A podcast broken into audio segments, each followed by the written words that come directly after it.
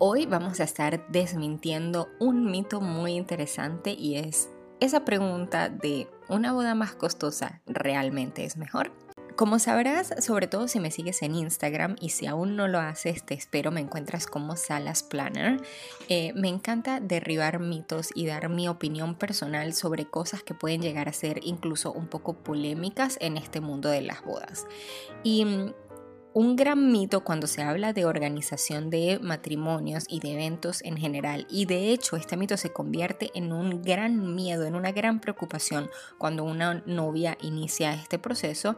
Em, es si realmente mientras más costosa sea una boda, es mejor.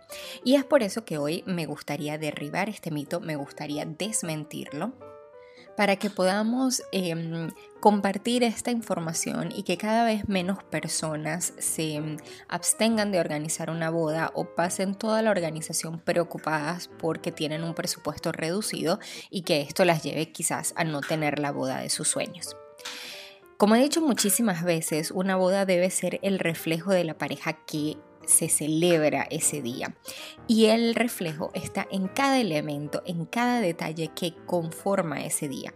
De hecho, en muchísimas ocasiones, por pensar que más dinero hará que la boda sea mejor, se pierde este norte, porque para mí esto debe ser un norte, el reflejar la personalidad de las parejas. Y esto se pierde y termina siendo una boda más del montón, una boda más como muchas, sin nada especial y sin personalidad, simplemente por pensar este tipo de cosas. De hecho, en muchas ocasiones, una boda elegante, eh, protocolar y costosa ni siquiera es el reflejo de la personalidad de los novios. Si es una pareja sencilla, un poco más urbana y quizás menos rígida y elegante, y terminan haciendo una boda eh, elegante, protocolar, em, súper antigua o rococó, te vas a dar cuenta que no tiene absolutamente nada que ver y que no refleja para nada la personalidad de los novios. Y entonces se pierde el verdadero sentido de lo que es celebrar un día tan increíble, tan especial y tan soñado. Obviamente tenemos que ser realistas. Una boda es un gasto importante y esto no lo vamos a quitar. Pero ojo, ojo a esto, presta muchísima atención. Que sea un gasto importante no quiere decir que tengas que endeudar hasta tus nietos. Es un gasto importante en la medida de tus posibilidades. Lo voy a repetir. Es un gasto importante en la medida de tus posibilidades. Así que no tiene que ser un gasto enorme que esté fuera del tu alcance, simplemente tenemos que enfrentar el hecho de que realmente es un gasto.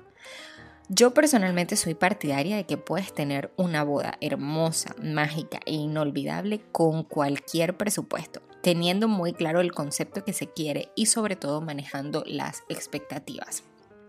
Vamos a estar claros. No vas, eh, no puedes decir yo quiero una boda al estilo eh, los príncipes de Inglaterra, pero tengo un presupuesto mínimo porque hay que manejar las expectativas. Tampoco puedes em, tener una boda de 450 invitados con un presupuesto mínimo.